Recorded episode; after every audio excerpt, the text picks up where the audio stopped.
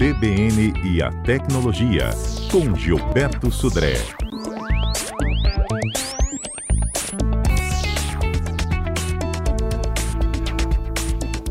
Onze horas e cinco minutos, sexta-feira também é dia de tecnologia. Quem vem chegando é Gilberto Sodré. Ei, Gilberto. Bom dia, Fernanda. Bom dia, ouvintes da CBN. Hoje a gente vai organizar as fotos no celular. Pô, tô precisando disso, hein? É, quem, não, quem não está precisando disso, viu, não é? Fernanda? É?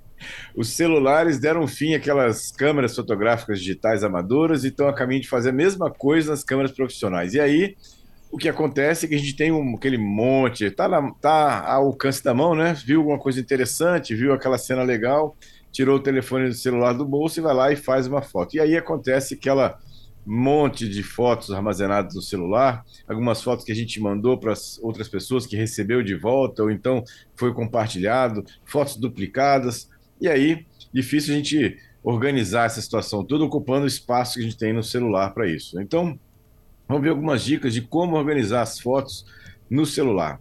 Primeira questão interessante que a gente pode fazer é organização das fotos por data. Isso ajuda bastante a gente selecionar as questões. Cada foto que é registrada no celular, normalmente o celular coloca no nome data e hora do registro daquela foto. E aí, com isso, é interessante que você pode selecionar essas fotos que estão no celular por data e tentar classificar aquelas fotos né, que foram mais interessantes ou que estão agrupadas no mesmo dia ou na mesma hora para isso. Outra questão legal de organização, para você até é, saber se tem fotos é, a mais ou a menos daquela, daquele local e selecionar as fotos que são mais importantes mesmo, é o uso de pastas. Os celulares normalmente eles têm várias opções de você é, selecionar, criar pastas e colocar naquelas pastas. Eu faço isso bastante, inclusive no meu telefone, pastas sobre um assunto. Então, se é um, um, um grupo de fotos, né, de um evento, de uma situação que eu quero preservar, então eu crio uma pasta e vou colocando as fotos ali que, tão, que são importantes para mim, selecionando aquelas que eu quero que fique, né? aquelas que eu não, não fique eu vou apagando, mas eu fico e coloco essas fotos ali na, naquelas pastas, também uhum. ajuda bastante. Né? Outra questão muito legal é você já imediatamente, né, quando você está analisando, eliminar as fotos borradas ou fora de foco, ou muitas vezes capturas de tela que você não precisa. Aquela, aquelas fotos que você nunca vai usar, porque está fora de foco, está borrada, está tremida e aí fica ocupando espaço lá, né, dentro do seu celular, ocupa a memória, sem você, na verdade, utilizar. Então, fez a foto, a foto não ficou boa, a foto não, não ficou exatamente como você gostaria, apaga imediatamente a foto, faz uma outra já, para que você fique com a foto adequada nesse, nessa situação, né, para isso. E aí tem uma, uma questão é, importante ou interessante, que são imagens duplicadas. Quando a gente vai fazer o registro de uma foto, né, Normalmente a gente não faz um registro só, né? Faz duas, três fotos da mesma cena, né? Uma delas ficou melhor do que as outras, né? E aí é, isso acaba ocupando mais espaço porque você tem duas, três, até quatro fotos do mesmo local, do mesmo ambiente, da mesma situação em relação a isso. Então, uma coisa legal nessa, nessa situação é que os próprios aplicativos nativos dos é, smartphones têm uma função de você buscar fotos é, similares ou fotos parecidas é, com, com a que estão armazenadas no celular. Então eu tenho lá no Google Fotos, no caso quem usa Android, ou no Apple Fotos, para quem usa iPhone. Esses aplicativos eles usam inteligência artificial para identificar objetos, lugares e pessoas na sua biblioteca de fotos. E aí você consegue localizar fotos, por exemplo, com base no conteúdo, com base numa região ou de uma cena. No caso do Google Fotos, é só abrir lá o aplicativo, tocar na barra de pesquisa e digitar o que você quer, né? Ou seja, qual é o objeto que você quer, o local que você quer, ele vai te dar já uma, uma, uma seleção das fotos que estão armazenadas que tem aquele objeto que você selecionou para isso, né? No caso da, da Apple, né? É, o processo é basicamente o mesmo. Você vai abrir o aplicativo, lá na barra de pesquisa, você vai digitar que você quer em relação a essa situação. Então, é uma questão interessante que você pode utilizar para selecionar.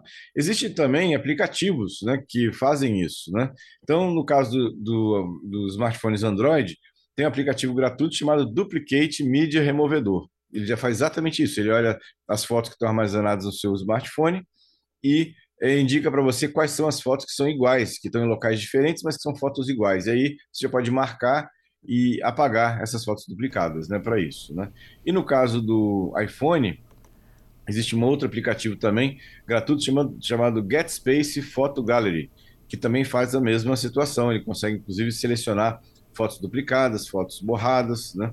É, para você fazer a remoção. Então, aí tem opções nativas, aplicativos gratuitos que você pode instalar para dar aquela ajudar você aquela dar organizada né, no, nas fotos. Uma coisa que é importante lembrar é que não deixar as fotos armazenadas apenas no celular. A gente sabe que o celular pode dar algum problema, pode ser roubado, né, pode aparecer uma falha e você perder essas informações. Então é sempre importante que você mantenha um backup dessas uh, fotos né, num, num local à parte, ou no seu computador, ou na nuvem, ou no HD externo, por exemplo.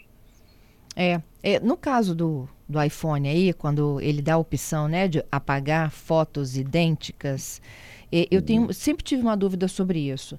É, são idênticas mesmo? Ele consegue reconhecer isso? Ou são semelhantes, parecidas, mas tem alguma diferença?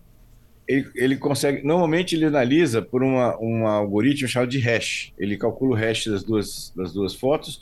Se o hash é igual, é, a foto é igual. Então é igual mesmo. É a mesma foto que foi copiada para um outro local no celular. Não é exatamente um, uma foto similar, né? É uma foto exatamente um arquivo igual, né? Que ele, que ele identificou. Ok. Temos mais sugestões para os nossos ouvintes de foto?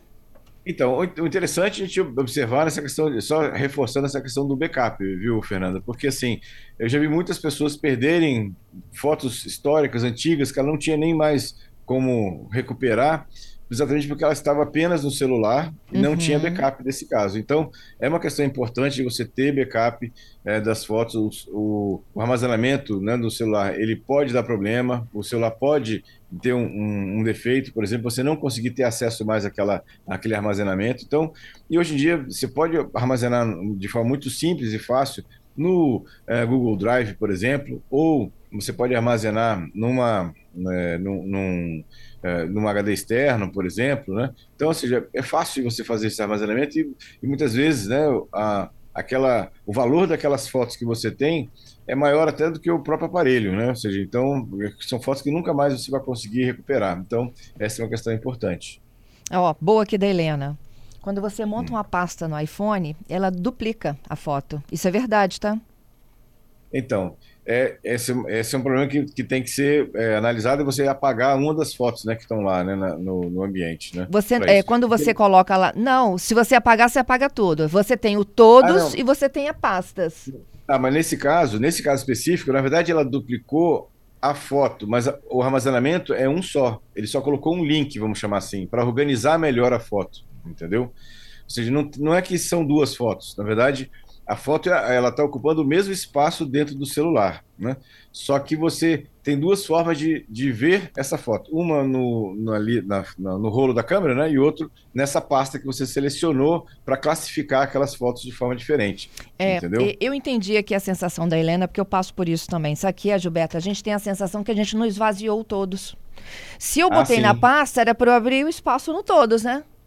Exatamente, exatamente. Né? Que é como no, no, Android funciona assim, na verdade você moveu o arquivo para aquela pasta. É como, é, na verdade, seria a mesma coisa do computador, né? Quando você pega um arquivo e move para uma pasta, você tirou de um local e colocou em outro, né? Você não simplesmente criou um link do, daquela, daquele arquivo para um outro local, basicamente, uhum. né? Que é como acontece lá no, no iPhone. Entendido. Vamos tá. para os destaques da semana? Vamos lá. Viralizou. Conta aí, Gilberto. Muito bem, Fernando. Vamos começar com a notícia dessa semana, é, que é preocupante para quem usa lâmpadas inteligentes, principalmente da marca TP-Link. Né? Pesquisadores da, da, Universidade de Londres descobriram várias vulnerabilidades em numa linha de lâmpadas inteligentes da TP-Link. O que, que, são lâmpadas inteligentes? São aquelas lâmpadas que você consegue controlar é, via um aplicativo do celular. Então você aumenta e diminui o brilho, você muda a cor da lâmpada, são chamadas lâmpadas inteligentes. Nessas lâmpadas, essa série de lâmpadas da TP-Link, é, existe uma vulnerabilidade que o, os é, atacantes conseguem descobrir, né, invadindo a lâmpada, a senha do seu Wi-Fi. Né? Então, é importante quem usa esse tipo de, de lâmpada, né, tomar cuidado, né, ter, trocar é, frequentemente as, a senha das, do seu Wi-Fi, porque pode ser um problema de vulnerabilidade nesse caso, né, para isso. Uhum. Outra notícia dessa semana, importante, é que um vírus foi identificado para Mac, que rouba credenciais de usuários. Então, é, a gente vem falando isso aqui já há algum tempo já e agora veio mais uma notícia. Já foi o tempo que os Macs, né, os Macintosh, eram vistos como computadores livres de vírus, a mesma coisa do iPhone, não é para isso também. Então, agora mais um exemplo de um vírus que foi criado exclusivamente para infectar computadores da Apple, né, nesse caso. No, no caso desse vírus, ele, a, o objetivo dele é roubar dados dos usuários e re, é roubar credenciais, né, senhas e logins salvos em navegadores do Chrome e Firefox. Então, cuidado, quem usa Mac tem que usar antivírus também, porque ele não é aquela coisa como era no passado, que era um computador que era isento de vírus, né, para isso. E uma última notícia importante, e inclusive uma, uma notícia boa, né? o Gmail né, vai é, aumentar o nível de segurança e vai exigir autenticação externa quando, quando você tentar mudar, ou alguém tentar mudar eh, configurações sensíveis, por exemplo, criar filtros, inserir um endereço para encaminhamento automático, ou mudar algum tipo de uh, acesso para ler os seus e-mails, ele vai pedir uma confirmação no aplicativo do seu celular. Então, se não foi você que está pedindo isso, você pode bloquear essa, essa, alteração. Então, é uma questão importante, interessante, que o Gmail vai aumentar, na verdade, a, o nível de segurança. Essas mudanças começaram a acontecer desde essa semana e vai chegar a todas as contas em breve, né, do, do Gmail, que estão ativando essa, essa nova, esse novo nível de segurança aos poucos para as contas do Gmail. Uhum. Perguntinhas aqui dos ouvintes. Vamos lá. Backup, é o Giovanni. Qual software você recomenda para fazer backup de arquivos que estão no notebook e no HD externo? Então, é, Giovanni, você pode fazer, aí depende de onde você quer fazer. Você pode fazer, por exemplo, uma cópia no, no HD externo e fazer uma cópia normal. Pega os, as pastas que você tem mais importantes e copia para o HD externo. No caso de é, você copiar para a nuvem, né? É uma, uma cópia normal, né? ou seja, de um, de um, não precisa de um software específico para essa situação. Uma cópia é, convencional é mais do que suficiente. Se você tem uma, uma empresa, uma, microempresa, ou empresa que você precisa de um software é, mais sofisticado para montar versionamento né, de, de, aplicativos ou de arquivos, é um software gratuito interessante, chama-se Bacula. É né, um software é, baseado em software livre, que tem a função exatamente de você fazer um backup agora mais estruturado, com várias versões do mesmo arquivo, mas talvez para um usuário pessoal, né, uma cópia comum né, de, uma, de um HD para o outro já é bastante suficiente para você manter seus, seus dados salvos. Bom, e o David está me pedindo o seguinte: é, como é que eu consigo publicar, é, bloquear publicidades ruins no YouTube? Ele diz que várias vezes já abriu para assistir um filme, é, são publicidades, inclusive, assim, que tem. Precisa ter faixa etária, né? Baixo nível, tá explicando aqui. Então, é, você pode. É, quando aparecer essa propaganda, você pode marcar que você não quer ver essa propaganda mais. Ou seja, infelizmente, na versão gratuita do YouTube, essas propagandas vão acontecer ou vão aparecer. Né? Não, não, tem, porque é a forma do, do YouTube monetizar o acesso é, gratuito dele, né? É, Para não aparecer, ou você paga a versão é, premium né, do, do YouTube, ou você pode marcar essas propagandas que você achou ofensiva, né, que não, não é interessante, não quer ver aquela propaganda mais. Aquela propaganda vai entrar numa lista de bloqueios, né, ou, ou de filtragem, né, para que não apareça para a sua conta do, do YouTube. É isso, Gilberto. Muito obrigada pela sua participação e até a próxima quarta, hein? Obrigado, Fernando. Obrigado aos ouvintes pelas participações. Um excelente final de semana para todos. E quarta-feira estamos de volta com mais tecnologia.